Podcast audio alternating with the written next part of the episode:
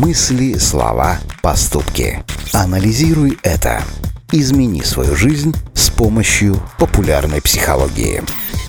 Чувство вины не кажется чем-то особо страшным и разрушающим. Напротив, когда понимаешь, что виноват, то начинаешь больше задумываться о своих решениях и избегать повторения ошибок. Однако, если позволить этой эмоции давлеть над вами, то стыд и вина начнут расти. Вы будете оправдываться за все на свете, и из-за этого серьезно испортите себе жизнь. Анализируй это.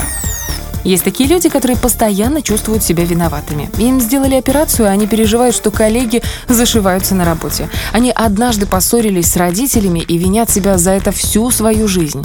Человек с такими эмоциями не может позволить себе расслабиться.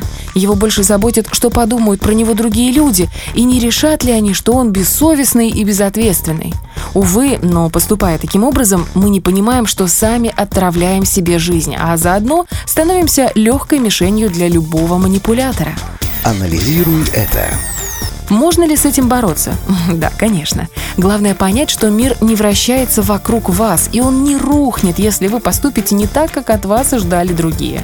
Нет ничего плохого в том, что некоторые ваши поступки оказываются не слишком удачными. Все мы ошибаемся, и все мы принимаем неправильные решения. И с этим просто нужно смириться, принять свои недостатки, извиниться за ошибки и двигаться дальше. Работайте над собой, и тогда вы избавитесь от постоянного чувства вины. Анализируй это.